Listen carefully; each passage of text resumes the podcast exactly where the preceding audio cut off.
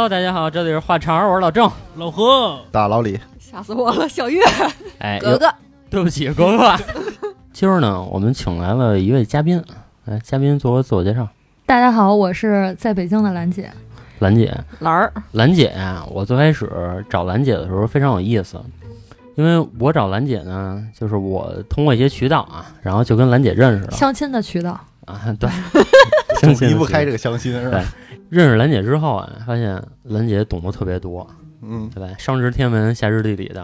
啊然后我就说，那兰姐对吧，上我们话茬做期节目吧，嗯对吧？然后结果呢，兰姐给我讲了一个故事。嗯，这故事呢，大概是这样的，因为咱们平时录音嘛，就是熟悉咱们的听友都知道，一般都是在我的这个别墅区域内，嗯，对吧？我们单匹了一间房子是，啊，然后其实也不大，四五十平一间屋子。嗯然后我就觉得大家能简简单单录个音就好。是，我们也不爱去工作室，对吧？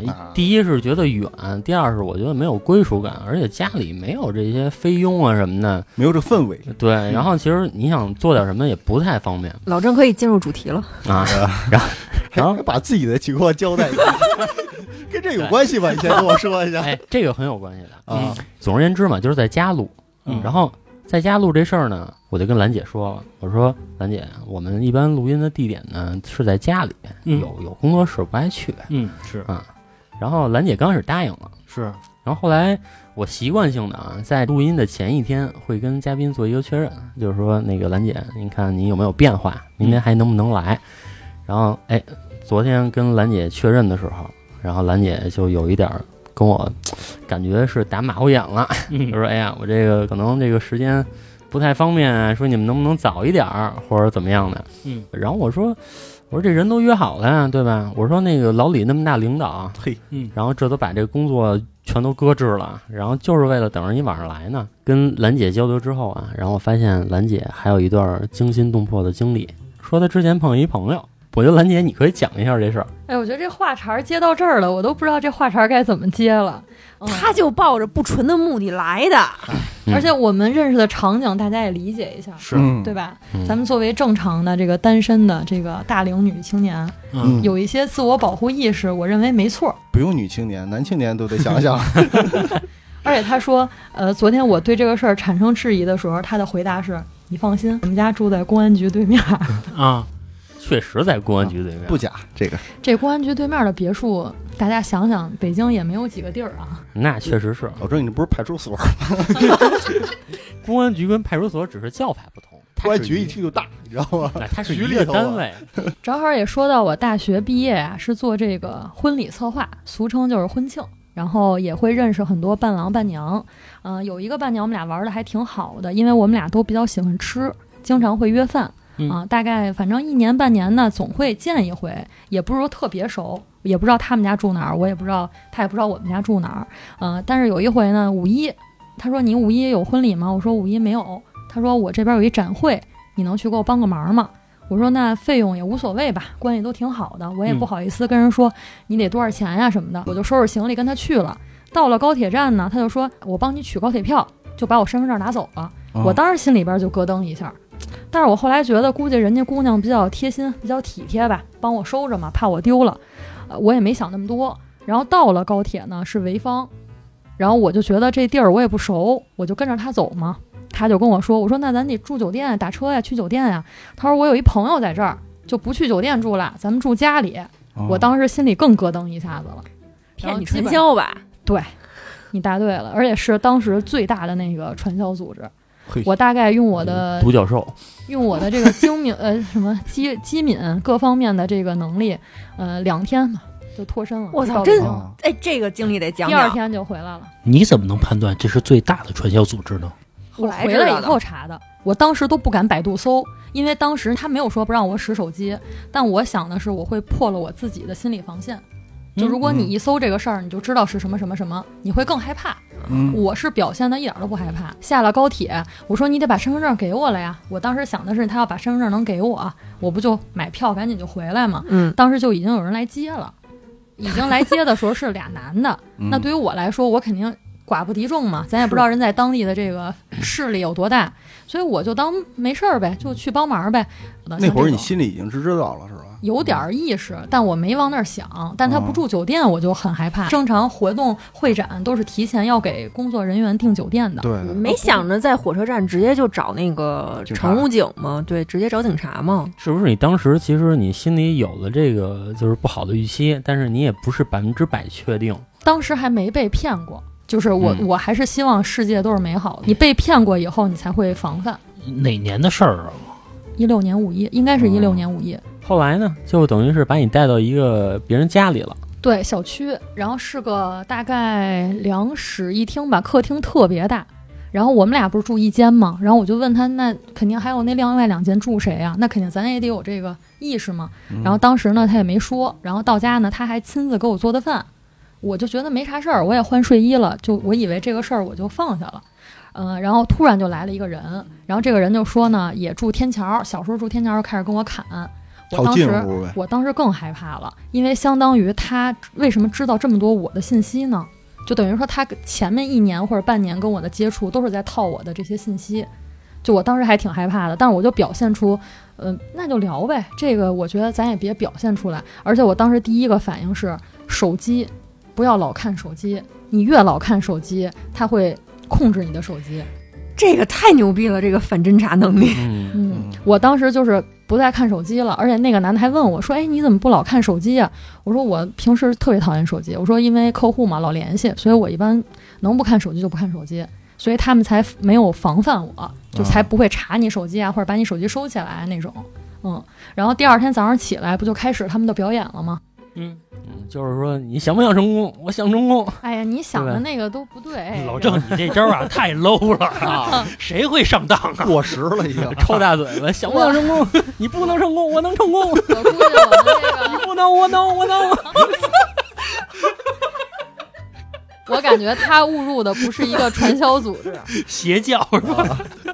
应该是个那种木北，卖淫类的，就那种。想不想当头牌啊，就才有这种 洗脑的这种。嗯。他第二天先来的这叫三板斧，就后来我也是跟别人聊啊，他们这个招儿叫三板斧，就来了先吓唬你，啊，就看你是不是那种怂人。嗯。你要是那种怂人，报警了、嗯。闹事儿了、跳楼了。万一是那种呢，他肯定是害怕的，先探探你。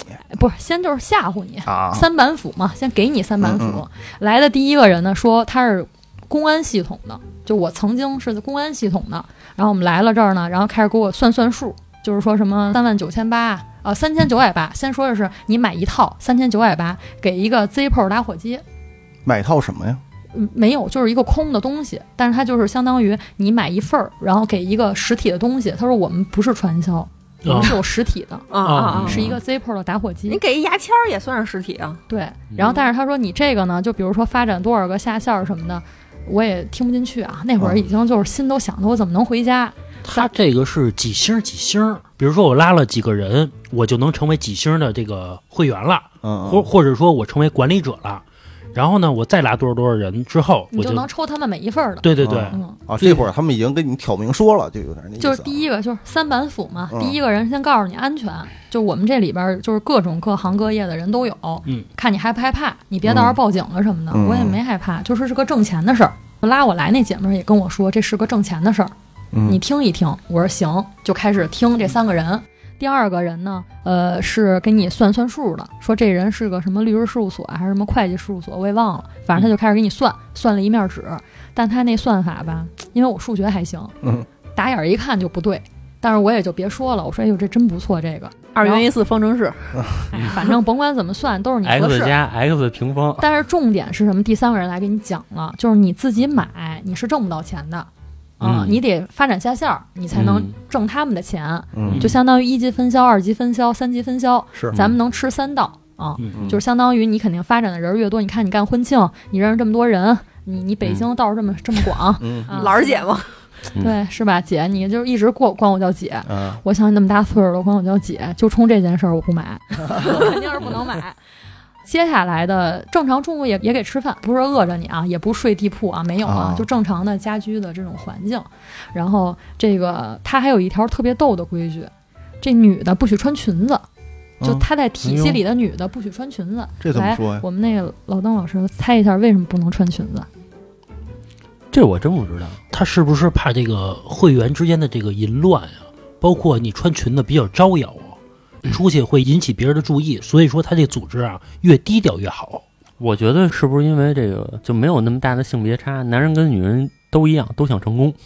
这一看你们就没被骗过。就嗯当你到了这儿以后呢，他这心理学学得非常好，就女孩儿肯定会特别害怕被呃男性怎么怎么样。其实你哦最害怕的是这个，所以他先告诉你这件事儿，是让你感觉安全，别担心，别担心，嗯没人弄你。那我脱你裤子不一样吗？所以这不是说就是心理嘛，就是你男性思维跟女性思维不一样。裤子就稍微安全一点。哦，嗯裙子一撩，裙裤呢？裙裤太难脱了，我自己都不穿。这是第一天啊，就中午也吃饭，下午就也没事儿，也、嗯也没有让你觉得很大压力啊，人也没有说就怎么怎么样你，他可能是看你这个态度啊，还行。嗯我还挺想干的，啊我表现的我特别看你真想成功。对，嗯，但是我呢又不能表现的太想成功，你这样人家肯定觉得这有诈，嗯这怎么你就信了呢？你怎么不怀疑呢？这兰儿姐很聪明啊，是吧？也也挺难的。然后当时给我朋友发信息都是发一条删一条，哦，嗯就发一条删一条，我怕他查我手机。我觉得有有这智慧啊，这个兰姐要真进了这传销啊，没准儿能混到上头。也是个 leader。也是个头子，也是个头子。然后这是第一天晚上呢，他还没还有一个那种欢迎晚宴，啊每个人做一道菜。几个人？我没数，我当时心态都崩了，哪儿还有功夫想这个呀？我也吃不下去。但是我就想啊，我平时因为我有咽炎嘛，就是我知道我要是空腹吃个苹果的话，我就会恶，就反酸水儿。然后我当时灵机一动，他们都在那儿吃饭，也给我夹菜啊，就表现的非常大家非常的这种亲密，就大家都是亲人、就是家人们、啊家人们。嗯都是这种啊啊，然后我就吃完苹果以后呢，我就开始恶心了。那我嗯自己知道，空腹吃苹果，我肯定会嗯又有咽炎，我真的是难受，这装都装不出来，不是说嗯抠嗓子眼儿能解决的啊。嗯那他们怎么办？喝点 water。你直接说你怀了，你得孕检去那还不可能，他都观察我一年半年了，啊我都没对象儿，你这嗯上哪儿来呀？对吧？咱也不能城。府这么深呀、观察一年半年。他肯定是因为头天我来了，那天晚上跟我聊天那人聊的都是我小时候的事儿。你想，他得我肯定是无意间才会提我小时候住哪儿啊，啊，嗯，你明白吗？他这个东西肯定是早都准备好了的词儿，对着我。嗯啊包括小本儿都记下了。小学在哪儿念的呀？初中什么呀？包括初中老师，就那个校长叫什么名儿？嚯你想，这他肯定是找哎了真的住我们这片儿的人啊哦，盘了你的这个脚本，就骗人不都得有一个脚本？是有这本事干传销去啊、哎呦，真的都是人间子，我不骗你。然后，而且下午他还带着我串门儿，嗯你知道什么叫串门儿吗？就是他各个小区都有他们的这个点儿，家人，啊，都有他们的家人。就是你到这儿了以后上楼，呃，就会有各种各样的人给你讲，就我为什么干了这个啊？嗯我们原来夫妻感情特别不好，嗯他也不理我、啊天天玩手机，来了这儿天天给我做饭。嗯，就这女的说她老公对她特别好，就告诉你干了这个多少好处。她可能是觉得我对这个特别向往吧，就她嗯老在说一些就可能我这不是我真实诉求，所以他打不动我。然后晚上以后他们不是吃饭那会儿我就难受嘛，嗯他们也害怕出事儿，就带我去医院了。我当时也特害怕，医生说您这得灌肠，我当时吓死了。这不是你的计划吗？是，但是我也不能真的被灌了呀，那也挺难受的呀。然后我就说好像没那么难受了。他说他们那医院，人民医院都有他们的家人，啊、嚯我也挺害怕的哎，呦。然后，但是我当时到医院，他真的给我输液啊，真输液，因为我嗯难受啊，不舒服呀、但是我看了一下，嗯他肯定也不会给你输别的，就是葡萄糖，也就是什么盐水儿，给你输点这种，因为你就难受嘛，我恶心。也没医保是吧？我身份证他不会拿出来的呀，哦他们也确实有人，就我没拿出我的身份证就能看病，嗯也挺神的，反正我操，也没挂号。挂号了，但我没挂，不是我的名字。哦哦，这地儿在哪儿？潍坊、潍坊，山东，对，第一，这还是个二线城市了吧？这应该是二到到三线之间到不了吧？这其实你也就认识老李晚一些，如果你嗯认识老李早一些的话，老李在山东道很深。是对给给他捣毁了是吧？这个最整个这个脱离组织这个最精彩的画面就来了啊！就是说这输液，我呢就说我确实血管细，嗯我说你得慢点儿，我就熬着他们呗，看咱谁熬谁。反正我这两天我是头天晚上到的，这会儿已经是第二天的晚上了。我养精蓄锐，我只是没吃饭，嗯，但是我害怕呀，啊 我浑身都害怕呀，所以我肯定就是状态比较好，就跟他们耗着。当时那个急诊啊还打架，就那女男的喝多了，在那儿啊呜嗷喊叫，在那儿闹，就在我边上闹，我也不害怕。然后我当时我就想啊，我就跟我这拉我来的这姐们儿商量商量呗。我说你看我挺难受的，我说我你这活儿我也弄不了，我说我下回再来听呗，我先回家，我怕我爸妈着急担心我。这他们能放吗？这女孩儿就说：“哎呀，那你看你现在这么不舒服，你回家不阿姨更担心了吗？”哎呦，我想那你太不是人了。嗯，对吧？你是太不是人了。你但凡你要是说行，我说说吧，或者怎么着的，那我也就还能跟你再陪你演两天戏，也不会让他难难过。因为我要是当天我是随时可以走的，我要走了他肯定好不了。其实我还觉得我挺仁义的，嗯就我尽量再崩一天。其实我当天也可以走，对吧？我就是要走，就是要闹，就要报警什么的，我也能走得了。嗯但这女孩儿肯定得让他们弄，嗯，我觉得你起码她会你万一要闹要走什么的，然后这时候突然冲出一男的，砰一大嘴巴抽你，说臭媳妇儿，给我回去，啊，这怎么办呀？那警察也会管的。你这个当街属于这种扰乱社会治安，还是会管的。当时我已经到医院就安全了，我嗯到医院我就就要走，我东西也不要了，我没问题。那这个女孩儿会被怎么样啊？会被打我不知道，但是我当时就觉得，就是我我还是哎呀，毕竟也很认识很多年了，我想的是，对吧？虽然他也没怎么伤害我，还没怎么伤害你呢，他不仁你不义啊！但是我当时不舒服，他不也赶紧带着他那个上头，就是那一条线儿的人，不也带着我来看病来了吗？嗯就人家也没说，就就让我认认我难受什么的。他可能是怕你真的突发什么意外，比如说在屋里就怎么着了，这事儿更大。不是，咱们说一下啊，人家啊，理论上啊叫一个金融组织，只是说人家是犯罪的，人家不是一个暴力机构，你懂吧？就是该看病人看病去，你懂我意思吧？他只是说动脑子违法去赚钱，但人家不是说杀人犯呀什么真正黑社会，人家不是。然后到这儿以后呢，就输液，我这血管也细，大概晚上八九点到那儿了，嗯输到夜里一点了，给他俩熬的，反正也不行了。嗯，然后这会儿我说我得去洗手间呀，我到洗手间就给我北京的朋友就发信息，嗯然后我找了三个朋友，最好的闺蜜，然后我一亲戚，然后还有一个是律师同学，但是我没给律师同学发信息，我怕他急，我就跟另外两个人就打了个底，我就说呢，我现在反正是一什么事儿，你们别着急，别害怕。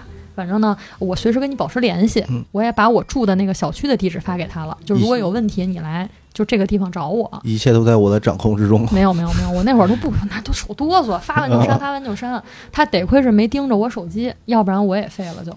然后我出来以后不就挺晚的了吗？就回去了。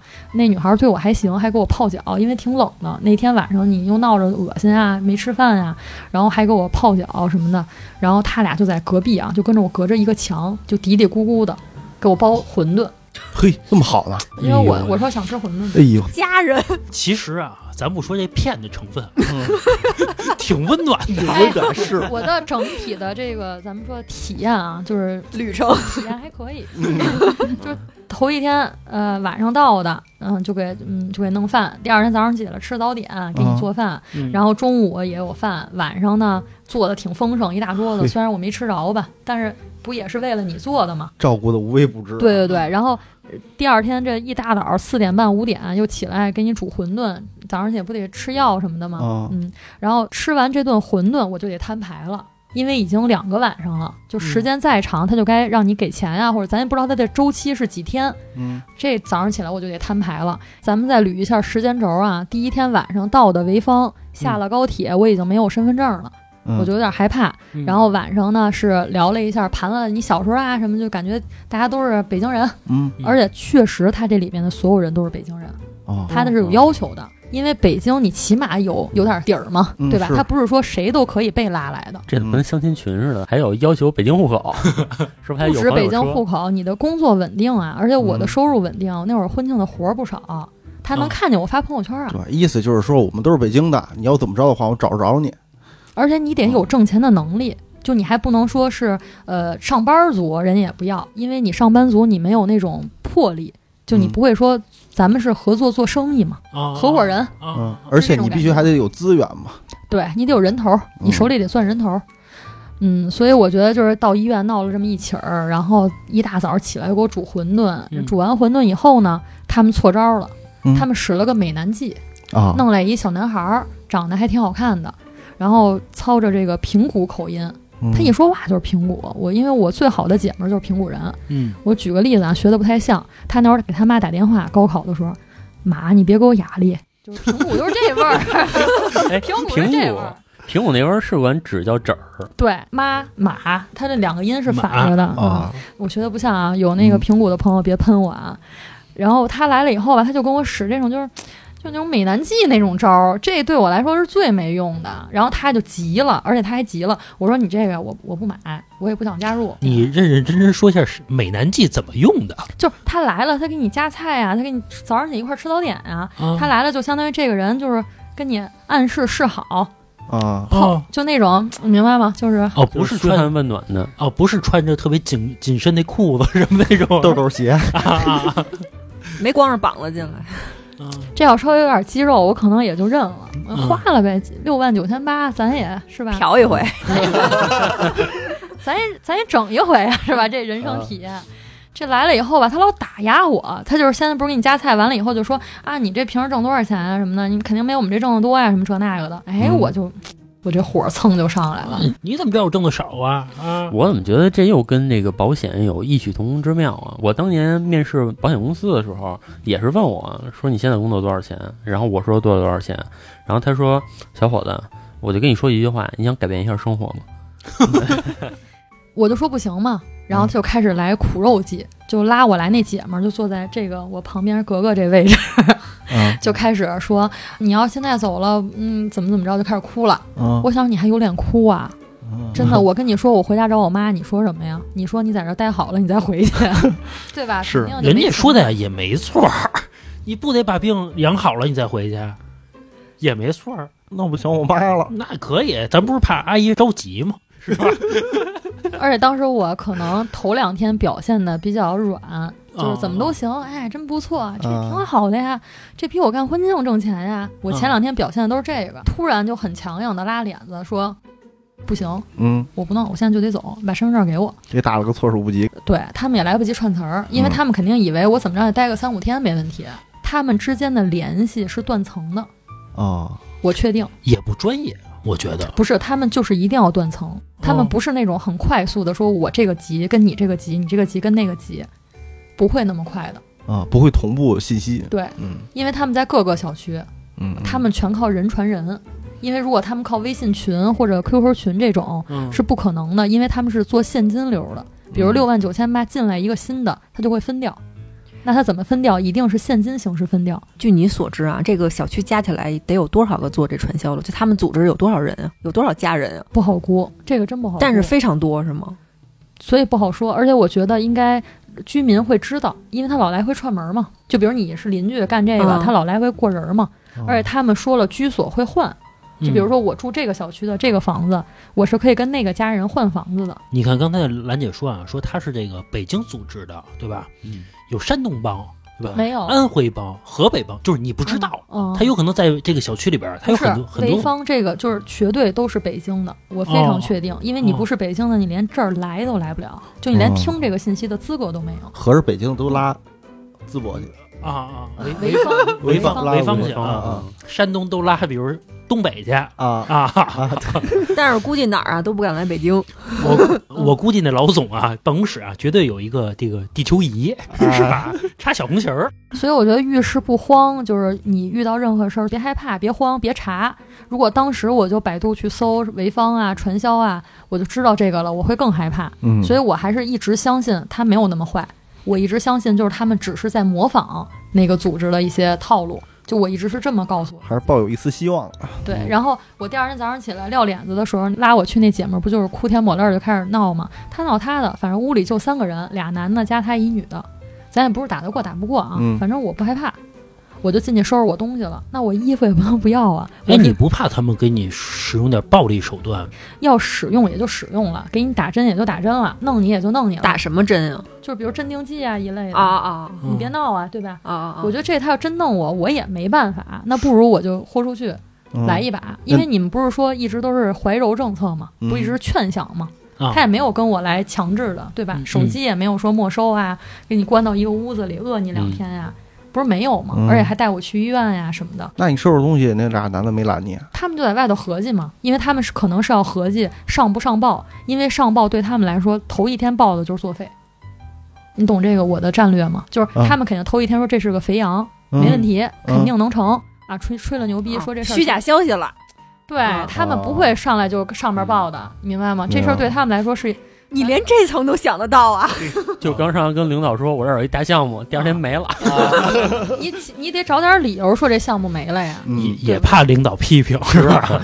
他们这条线上肯定不会那么简单的。然后我当时收拾完了，我就说你把身份证给我，他说就哭着不给。我说你想好了，我说咱们呀买卖不成仁义在，这事儿我也不会捅，就当我没听见，嗯或者说我之后觉得还挺好的，我回来找你都行。但你现在不让我走，证明什么？证明你这就是有问题。嗯然后那个就是来给我使美男计的男的，我们这肯定没问题什么的。我说你闭上嘴。啊，那男的不敢说话。他们这组织啊也挺怂的，我觉得，或者说啊，不是手段也挺少。不是他不敢给你使用暴力手段。如果给你使用暴力手段，只要这个东西出了事儿，那这一组织不就完了吗？还有最重要的就是我刚才说的那个逻辑是最合理的，他报上去的我是 OK 的。嗯嗯，他们现在得商量怎么再把这事儿圆上，所以他们仨肯定是一个组的。这组织太严密了啊！然后我到小区口的时候，我还挺害怕的。我跟你说，最害怕是到小区口打车。我出了小区打了那辆出租车的时候，是我最最害怕的时候。我坐在那个呃司机斜后方那个位置，我是拿手机拍照放大，拍到那个副驾驶不有一个他的车牌号吗？嗯我把那个赶紧发给我朋友，我说我现在就是随时咱俩就是那个微信距离不有一个那个位置，嗯。我当时就已经全程跟他开位置了。我很担心他虽然让你去了高铁，我不一定能走，啊，你明白吧？我是怕嗯我是怕这打一个时间差嘛，对吧？然后我到了高铁站的时候，我都没有敢买北京的票，我买的是到淄博就最近的一站。我到了淄博补的票回北京，这教科书般的这个 脱离组啊，金蝉脱壳，不过啊，他也冒险了，人家要真给他打针呢，真打他呢，是也没办法，对吧？对你最后跟人横了一下，其实也有赌博的成分嘛，对吧？咱听着很平淡，要是真是那种场景下，其实啊吓死了。啊，是，但是他们也吓死了。早上起来翻车的时候，他们也吓死了。他们肯定立马就换点儿了。但是人翻车不是说你掀桌子、砸凳子这种翻车，这种翻车是没有害怕的。我是逻辑上碾压他们。给自己鼓掌。我觉得啊，嗯。通过兰姐的描述啊，我觉得这三个人啊，经验没有那么足。也是新来的，我觉得是，嗯。也是刚开始没有那么足，对吧？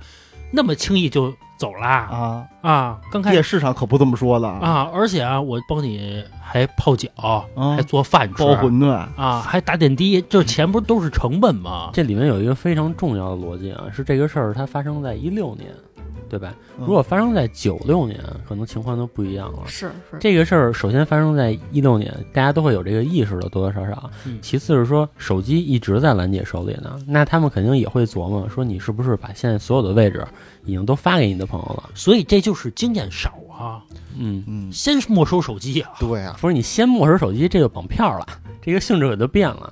就是如果他说他反抗怎么办呢？那这个人就直接就跑了，所以你只能软着来。我觉得兰姐还是相对来说比较幸运啊。刚才老郑说那九六年要是有这种组织啊，那叫老鼠会是吧？啊，当初有一名字叫老鼠会，啊好像是不叫传销。反正我觉得还算是比较幸运的，有很多人没有那么幸运，就是嗯摁着你就是走不了。对对所以说，因为这个事儿，我跟兰姐说，我说来家里录音，兰姐就迟疑了。嗯，兰姐说，会不会北京也有这种组织？兰姐把这故事大概跟我描述一下之后呢，那我我就只能用几个满人的粉丝群来做保证了。我说兰姐一二三群你随便加，嗯对吧？我说这个我我哪个都没加啊，我哪个都没加。还是信不过他，是吧？我要表示我很信任他呀，我以为他会拍个身份证照片什么的发过来。他说我有三个粉丝群，你加哪个？这不更像传销了吗？全是我下线啊！没事儿，反正人来了，对吧？我有一同事，大概可能也是一六一七年，跟兰姐遭遇一样，她也是被自己的大学同学给骗到了外地，然后也是误入了传销。最后她是怎么着啊？当时她要去外地玩儿，她当时的男朋友不让她去，说你干嘛非要自己去外地啊？等我一段时间，等我工作不忙了，咱俩一块儿去。是因为这样，她跟她男朋友还闹得不愉快。后来到了那儿之后呢，发现啊自己这个状态不对了，肯定是进了传销了。最后她是怎么逃出来的？是她男朋友帮她报的警，然后警察去敲的门，然后把他给带出来的。是这样，但是那种情况下呢，警察也没有完全确凿的证据证明他住的那个屋子里面就是一个传销窝点儿。嗯就是这样一情况。但是他当时处的一个情况就是，他在那个屋子里面有一男一女，他就是走不了，怎么走都走不了非法拘禁，啊！你可以这么说。但是警察一来呢，人家说我们这开玩笑呢，我们这儿怎么着的，嗯你也没有证据，因为身上没有伤痕，嗯嗯，就是反正非常非常吓人。后来他经过这件事儿之后，他也是对于这种就是防范心理特别特别的强。是头几年呀、我爸让我爸一发小给弄到苏州去了，哦说带你做买卖去。嗯，你说我爸愣能相信了？就我爸一辈子没做过买卖，这个小六十了，我爸也兜里也没什么钱。就心想小六十了，我得翻身了！是。然后我爸最开始就问他呀，说做什么买卖呀？说呀，三年八百万。啊、说你要跟我去啊，就能赚这么多钱。做什么呀？服装，啊，那去南方呗。呃，苏州。对，啊啊，苏州那边有工厂，你想一下啊，我爸跟时尚其实也不沾边儿。做老年人的服装啊。做这个买卖不一定非要懂这个买卖，是吧？不懂这买卖啊也行，你得有钱吧。反正我爸就去了。嗯，当初啊不知道是传销，因为啊是他那发小叫他去的是去之前都不知道。啊，给我爸呀买了一火车票嗯啊，说呀你什么钱都不用带，来了之后我全都安排。然后我爸可能就带了三四千块钱就去了，去了之后呢，呃也是车接车送啊，安排玩儿苏州那个园林也都逛了一圈儿。嗯然后我还给我爸打一电话，我说玩的好不好啊？我爸说哎行，这个给我做饭吃啊，啊，但是不让喝酒，哎特意说那个组织也不让喝啊，酒，说不让喝酒啊，说可能怕闹事儿吧，啊，说抽烟可以抽。嗯然后我说那你什么时候回来呀？我爸说呀，说这个这买卖啊还得谈俩星期，啊说得回来。我就觉得有点不对劲儿，然后呢，我就给我爸每天打一电话。后来我一听，我就明白怎么回事儿了啊。然后我说你赶紧回来吧。我爸说是你听出来了吗？我听出来了，因为我说每天你干嘛呀？他说给我算公式什么的，也是啊几星几星儿让我啊学习来啊着。学习。我说你想想，我爸这一辈子谁给他算过公式啊？对吧？那一辈的人谁会算公式啊？啊，说三年赚八百万，我也有点感动啊。因为我爸说呀，就儿子呀回来，我给你买套房。盼着这个呢，啊所以说每天打电话啊是吧？因为当时我不懂，我觉得俩星期弄套房也行，对吧？相当行啊！你应该说爸，我也去吧，咱弄四套你。是不是跟你爸说，爸没事儿别回来了？是，反正后来吧，我给我爸叫回来了，因为他那发小确实也没怎么拦着啊，就回来了。回来之后，然后我爸还跟我讲啊，说这个多赚钱，多赚钱，怎么着怎么着你爸像拉乙当下线是吧？倒是没有表达出这个意思啊。但是呢，给我算了一大堆公式，说这个钱怎么怎么样。嗯我说这是骗子。我爸说呀，我也不知道是不是人家教他的话啊，啊，说的是很多人呀跟金钱呀没有缘分，但是呢，我来到这个组织，我是跟金钱是有缘分的，对不对？一般人我不叫的是吧啊？，就是这么说的，说不是想参加就能参加的啊。我们那块儿有大学教授啊，什么这个名医啊嗯、律师，嗯，还有精算师，反正说一堆吧，都有各领域啊，都有。反正给我算了半天吧，最后啊，我给我爸从百度上查了一遍，嗯传销的那个公式啊，和我爸算的那公式啊 一模一样，连名字都没变。嗯我说你看这个别去了。后来呢，我爸可能也慢慢醒过闷儿来了，也就没去，那合着之前还没醒过闷儿，没醒过闷儿。啊就是他确实在那个环境下很容易被洗脑，你知道吧？尤其岁数大引拦我财路，这是 反正我我跟我爸说的时候啊，我爸不是特别高兴，啊他就觉得你拦着我，嗯你拦着我赚钱，啊我说什么你不信我，有那种感觉。最后吧，反正我爸是醒过闷儿来了啊，当然一分钱也没掏。最后呢，我妈怎么说呢？我妈说这个跟那发小啊别联系了，说人家也不是给咱们花了点什么那个火车票钱嘛，啊包住宿钱嘛，咱把钱还他，我给他三千块钱也差不多也够了。我说的啊，就是不给嗯就活该，他还害我爸呢，我凭什么给你啊？这像老何的作风。后来跟那发小也没联系，那我爸跟那发小也没联系。嗯这个发小是不是中间好久没联系了，然后突然又联系了这种，啊，对对对对吧？对，那其实这种你说其实还算发小吗？因为他已经中间就断档了很久了。呃，断档了十年嘛，就是比如说从四十岁到五十岁之间是断档了。嗯我爸这发小啊，从小也没什么工作，也没什么琴棋书画这本事，也就是十年之后再见到我爸的时候，他是画家，对对，他是画家你知道，就你说这个事儿啊，啊，我有一个类似的事儿，但是说其实是跟传销没有关系的，嗯就是在我奶奶那个就是一个杂院里，然后旁边住着一家，全都管那哥们儿叫小义子。嗯然后这小义子从小怎么着呢？就只要谁招他，抄起菜刀直接奔脸上砍，嚯，哦，就是这么一个人。从小上学什么肯定不行嘛，嗯对吧？嗯？突然消失了几年，消失几年之后回来之后，然后他就跟周围所有人说：“我现在做一个什么什么买卖，你们要有兴趣，跟我一块儿干。”哦嗯，然后那肯定所有人都不信，说你小时候是那么一孩子，说你这几年嘛去了，嗯嗯嗯，然后就所有人都没跟他干，可能还闹得有点不愉快，最后又待了一两年，发现这小义子呀确实发财了，比如说是真的，啊，对，是真的。说有一次，说他就是带着我奶奶那边其中一个邻居，说好像出去办事儿去，嗯车撞了，嗯小叶子开一奔，就在当年啊，应该是九几年开一奔，然后那奔撞了之后呢，然后我们那邻居就跟那小叶子说，跟人商量商量，说你撞了人家，说这钱怎么赔啊？走保险啊，还是怎么着？然后那小叶子就挥挥手，掏出大哥大，打一电话，就来俩人帮他处理了，就已经混到这份儿上了，在九几年，哦哦，嗯。所以说，其实这个消失的发小啊，可能也有混好的，啊只不过你爸那个没混好。反正嘛，我爸呀就不跟人联系了，嗯，得亏是我比较聪明嘿啊，要是没你啊，说不准八百万到手了。三年八百万啊，你爸没跟你说，说你孩子没什么出息，反正嘛，也可能是跟这个财富没有缘分的一拨人啊。嗯我爸不就是吗？之前我在节目里说过，他那不是线下传销，人家是线上的。他等于是换了一套壳，但其实内核跟传销没有太大的区别。老何他爸呢是听劝嗯啊，不让我去我就不去了。我爸呀是不听劝啊，且看谁牛逼啊。最后呢，可能是以这个组织的倒闭为结果，然后呢让我爸幡然醒悟。但是我们家也确实损失了几万块钱。那看来是真拉不着人。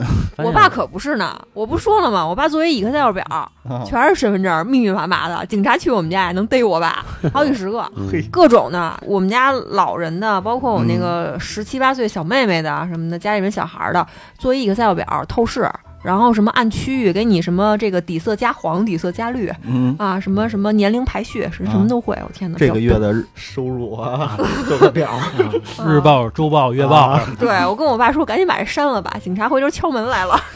哎，我之前不是在这个燕郊买一房子吗？嗯燕郊房子就是想着先给他租出去嘛，对吧？嗯，后来呢，找一人租，一个月呢八百，这么便宜啊？呃因为我那是毛坯房，什么也没有，哦就是连四白落地都没有，就是一个洋灰的墙那种。然后呢，租八百，起码能抵我那个物业费啊，什么取暖费能抵吗？嗯。然后就租出去了。租的时候啊，我没在，我爸我妈呀租的人家，说一个山西的一对儿这个夫妻，说是在当地干装修的。我妈一看啊说特老实，没法再老实了。这俩人说这个完整的话呀都说不了，见我妈面儿还砍价儿，本来啊要一千，后来呢砍成八百。我爸我妈呀就看他老实，说这别惹事儿，比什么都强，说那就租给你呗。租了一年，然后呢，在大概租了半年的时候，我有一个 QQ 群业主群嗯啊，结果呢特别巧，就是在燕郊房子住我对门的那户，这个 QQ 这个跟我说话，嗯，说你是哪哪哪号的业主吗？我说是。他说你能不能别把这房子租给这个别人了？嗯，我说怎么了？他说呀、你房子里边住了三十多个人我啊，我还有点不高兴，你知道吗？啊我说你别诬赖我，啊，我说你数了，他说我说三十都少了，弄不好都得五十，你多大房子八十多平啊？啊。后来呢，我说你看见了，他说我看见了，而且他说这帮人走路啊没有声儿，啊就是偷偷开门，但是呼啦呼啦呼啦走，就那种感觉，就不是！就不是那种说着话的那种，早上就来，中午啊集体出去，晚上接着回来，啊特别有组织。他说呀、他怀疑是传销。我说那你报警吧，因为我还不太高兴，你知道吧？因为我觉得他诬赖我。我妈说了，租给两个特别老实的人，不是那个传销。他说啊，兄弟，咱俩说这也就没意思了。嗯但是呢，我把话给你点到这儿了，就是我是怕呀，有什么对你有什么不好，嗯因为他说住在你家这几十号人呀，还算是比较老实的，就起码他不闹腾。那他有什么不乐意的呀？你们家旁边住着几十号人，反正啊，他美名其曰他为我好，有的时候邻居挺好的。你看我修个锁，就我那天我换个锁，我这旁边的邻居盯着那俩人，就死盯着，还管那俩人要证件。其实我就在旁边呢，嗯，嗯，就我觉得比你警惕性还高。啊，对我我觉得有的邻居确实挺好的，这个就属于什么呀？就怕城门失火，应急池鱼。嗯对，是，反正后来嘛，我要把这房子卖了的时候啊，然后我去收房去了，结果收房还真有可能是传销。为什么啊？墙上挂了一个这个世界地图，嗯每个房间的地板啊，因为不是都是洋灰地嘛嗯，它铺了那种就像是小孩的那种拼图似的那个泡沫啊泡沫那东西，拼了一地全满了。会睡地上了。对，感觉就是睡大通铺那感觉。嗯然后啊，厨房和厕所上面写着禁止吸烟，并且那条啊不是那种咱们买那种纪念品很漂亮那种，嗯就是拿纸条用那个圆珠笔写的啊，啊，禁止吸烟。反正明显嘛，感觉就不太对劲儿。可能你那房子让人当成总部了，哎，也有可能，对，也有可能。嗯而且啊，当初那个燕郊就那一片房啊，房租都特别低，嗯都是反正五百、六百、八百，顶多了一千一、一千二，就这种的。估计他租了十几套，嗯，弄点人一块儿弄呗，是吧？所以上回有一朋友跟我说呢，说这个其实一般有钱人不招事儿，都是穷人招事儿。所以你要买贵点的房子没这事儿，没有人去一高端小区里传销去。是，我这儿也也有一事儿啊，但是说这个事儿其实跟传销的关系不大，但是其实也确实受骗了，大概是一共骗了八十万。这个是我妈的一个姐们儿，因为我妈退休了嘛，然后平时就跟一群姐们儿出去玩儿。因为在那个年龄段的老人啊，都觉得自己的警惕性特别强，什么小年轻什么都不懂。嗯。其中一个姐们儿呢，就通过关系认识了一个东北大姐，哦。嗯，然后这个东北大姐呢，给人的感觉就是说，在北京无所不能，哦。对，吧？就是你想干什么吧，就是我都能帮你。大能个儿，啊嗯，大能个儿。后来就我妈那姐们儿一看有这么一个人，然后就跟那个东北大姐套近乎嘛，套近乎的同时啊，还伤害了另外一个姐们儿，因为这东北大姐呢是另外一个姐们儿带到这个圈子里的，哦她把人抢走了，等于弄得这俩人关系还不好了。啊抢走完了之后呢，东北大姐就说说这个我呀，现在跟别人等于合伙在北京弄了块地，好家伙，嗯，就是说我不是明面上的股东，但是这里肯定是有我的股份，要不他们也干不成，好家伙对，吧？现在这块地呢，你看就在大兴那边，这楼起来了。你之前不是跟我说吗？说你一直想给闺女弄套房，嗯，你要想弄房啊，你找我，建筑价格什么价格，我就给你什么价格。嚯家伙嗯啊，后来那姐们儿一听，这行啊，这个这不是等于白送钱吗？啊，白送钱啊，然后还认大姐当干姐还是当干妈，我忘了啊。嗯啊，反正就俩人关系特别好，没事请那大姐吃饭，大姐就一直拖着她，大概得拖了三个月。这个期间呢，这姐们儿就一直问那大姐说：“那房子什么时候就我能买啊？嗯对吧？”大姐就一直拖，好不容易到了三个月的时候，然后那大姐说：“说这个房子现在差不多了啊，说我现在把手续都给平了，就我这个该办的手续都办的差不多了。你要现在想买房呢，你可以对公，就是说你可以对公刷卡，嗯然后你也可以把钱直接给我，就是你把钱直接给我呢，可以省一些税。哦。嗯，那也没什么选择呀，那不就是嗯对对呀、你这肯定选择个人呀，啊对。然后那大姐还说了，说这个你给我只能给我现金，对，因为你要是给我转账的话，上面有人查我。然后后来是给现金，陆陆续续给了八十万，就是一点一点取，一点一点给，可能分个三四次，嗯嗯就这样。后来这房子一直下不来啊，然后等这个姐们儿反应过来被骗了之后，还找那东北大姐姐，还能找着，然后那东北大姐还跟她急，嗯反正意思就是说，是你当年巴结我的，嗯对？吧？啊然后你现在管我要钱是什么意思？我跟你说了，这房子再拖一阵儿就能下来。嗯嗯，然后反正也后来通过起诉啊什么这那个的，现在好像还在打，因为他给的是现金，他不太好去哦证实这个钱你给我了，是啊，对吧？嗯再等等吧，也许这东北大姐能把事儿办成。再等等，你给人点时间，对不对？毕竟不是小事儿了，是吧？这毕竟不是小事儿啊，今天给你办，明天就能成啊！这都买地了，这还不是小事儿吗？是。不过啊，我觉得就是阿姨这姐们儿啊，也有点儿可能是被这个喜悦啊冲昏了头脑。对嗯怎么可能呢？建筑什么价格，我给你什么价格，你不就是开发商吗？对啊对吧？你开发商的老板能成为你的姐们儿？你想想啊，不可能啊！跟你住一小区，啊，怎么可能啊？所以啊，我觉得还是好好想想吧。就主要是别捡便宜。你看嗯所有的事儿不都是因为捡便宜吗？对啊，贪念所致，对对对，凡事多想想，提高警惕。啊也不是说所有人都像兰姐这么机智，是对是。吧？哎，兰姐，你最后跟你那姐们儿还联系吗？还联系。还联系啊？而且我后来从他朋友圈就发现，他会隔一段时间，因为他特别爱发朋友圈，嗯嗯，就是有一类人不就是屁大点事儿都要发朋友圈吗？嗯啊，是嗯，他基本上每天都发，但他会偶尔，就比如说隔一两个月，会有大概七天的时间不发朋友圈。啊，培训去了。不方便是吧？嗯对，他到那边他也不拿手机，哎，那你后来有给他发过信息吗？嗯，没有。啊，啊，你说的联系只是说没有互删好友呗，是吧？对啊，这已经我觉得就很算联系了。等于也就是说，时至今日到现在已经是马上二二年了，他还在干这件事儿。最近我倒没关注，呃，他的姐们儿应该赚到钱了，应该是啊，八百万应该是赚到了。八百万，我觉得倒不至于啊，我觉得应该赚点钱，要不然他没钱吃饭了呀，是对吧？你得有收入啊，还是赚了点儿。反正这钱啊，我觉得咱不从那个法律上来考虑啊，我觉得这个钱有点坑人了，那肯定对吧？你想他是坑自己的朋友嘛，人家信任你，然后你坑人家，嗯这有点过分了，对吧？其实我觉得啊，你六万多到他手里估计也没多少钱。反正也不少，也少不了百分之二十还一万多呢，对不对？你说他觉得自己是在骗人或者在受骗吗？还是他真的就认为我这就是一个温暖的大家庭啊？我帮你呢。嗯，哦我觉得像他这种情况，估计不会觉得吧，就是大家庭啊。不过我觉得啊，其实每个人应该衡量一下自己，嗯，就是说你从来没做过生意，人家拉你去做生意去，或者说你没什么社会资源，说让你怎么怎么赚钱，怎么就看上你？怎么可能呢？你想想，这事儿能找着你，你不想想？我觉得遇到事情啊，先问一下自己值不值得。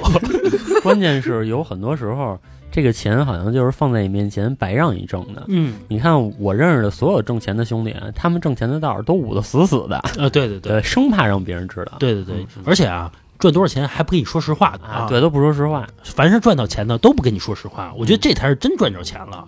天天老说自己赚多少多少钱的那种，一般情况下都是，那个是对，反正这是一规律啊。当然也有可能人家赚一个亿，人家说了嗯我就赚一个亿，是真的啊，也有可能啊，有可能人家那种爱显摆啊，啊，嗯嗯也没准啊。比如说老李，你说你赚了一个亿，嗯我不信，但是啊，你就保准了我肯定不信了啊啊，所以你就说实话，也没准有这。对对，对老李拿着一个亿的现金，哭着到你们家，为什么不信我？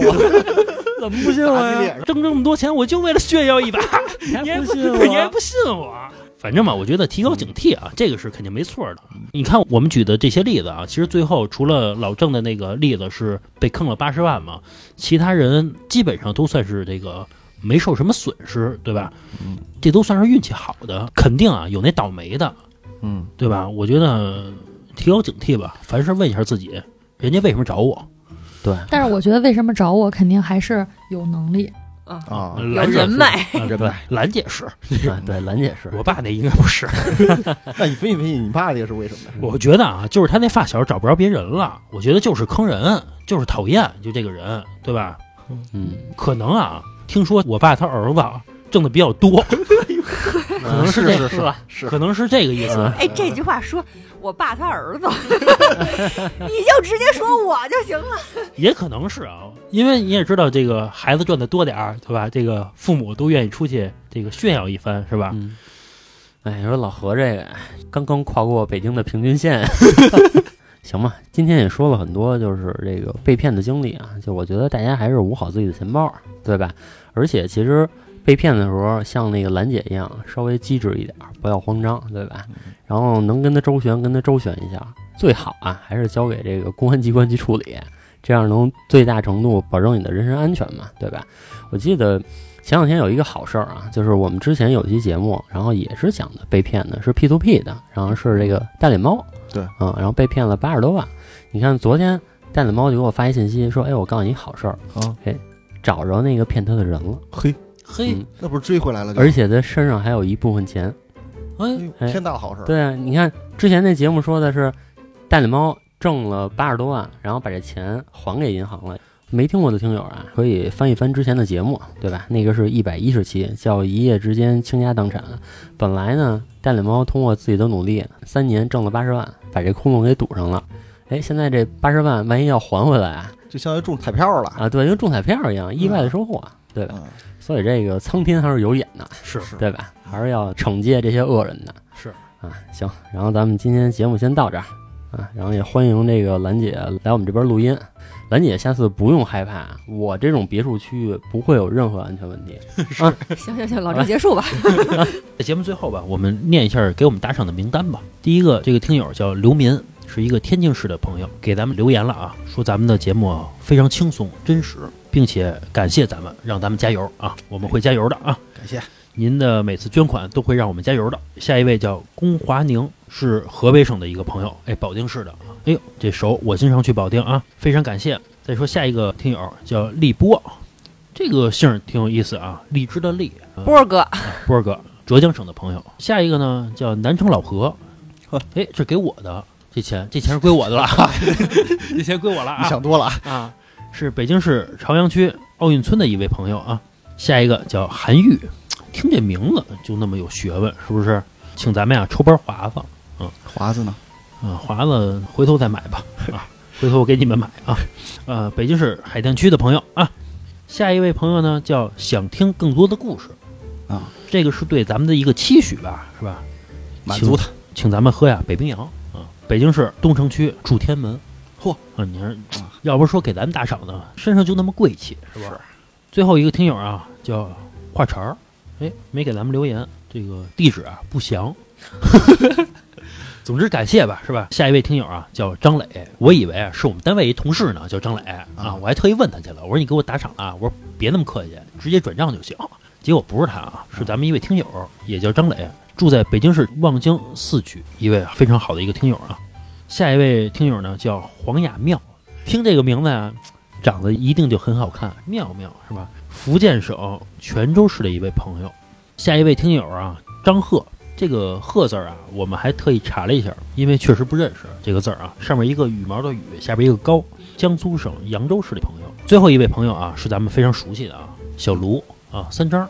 他给咱们打赏啊，请咱们吃香菇肥牛啊，非常感谢啊，也是长期支持我们的一位老朋友。感谢以上的这些给我们打赏的朋友吧啊，其实你们的每一次打赏是我们做下去的动力，好吧？行吧，这期节目到这吧，拜拜。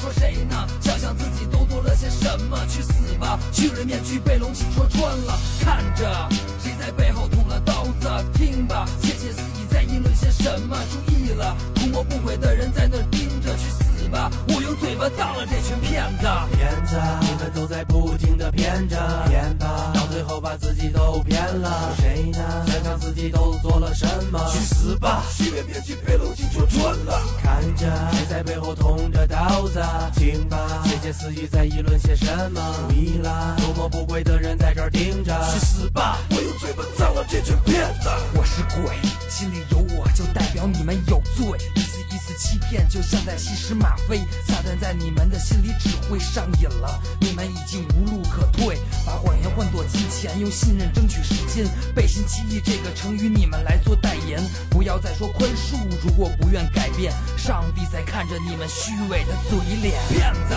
你们在不停的骗着骗吧，到最后把自己都骗了。说谁呢？想想自己都做了些什么，去死吧！去了面具被龙起戳穿了，看着在背后捅了刀子，听吧，窃窃私语在议论些什么。注意了，图谋不轨的人在那盯着，去死吧！我用嘴巴葬了这群骗子。我想问你，骗子究竟你在骗着谁？我劝你向后之前先闭上你的嘴。都说了，你们心中已经有了鬼，难道你们的大脑全都进了水？我知道你们看中的都是金钱，为了金钱你们变得都很阴险，因为阴险你们都丢掉了皮脸，没了皮脸我劝你去做做体检。我知道你们骗骗是为了权利，我知道你们贱贱是为了权益，我知道你们骗骗是为了利益，我知道你们贱水自旁的总是自以为是自私自利的总是太过明智。自欺欺人的总是不明白形式自己骗自己的总是戏中那个骗子。骗子你们在不停的骗着骗吧到最后把自己都骗了说谁呢？想想自己都做了些什么去死吧去人面具被龙气戳穿了。看着谁在背后捅了刀子听吧窃窃私语在议论些什么注意了图谋不轨的人在那吧！我用嘴巴葬了这群骗子。骗子，你们都在不停的骗着骗吧，到最后把自己都骗了。谁呢？想想自己都做了什么？去死吧！虚伪面具被龙井戳穿了，看着谁在背后捅着刀子？听吧，窃窃私语在议论些什么？注意了，图谋不轨的人在这儿盯着。去死吧！我用嘴巴葬了这群骗子。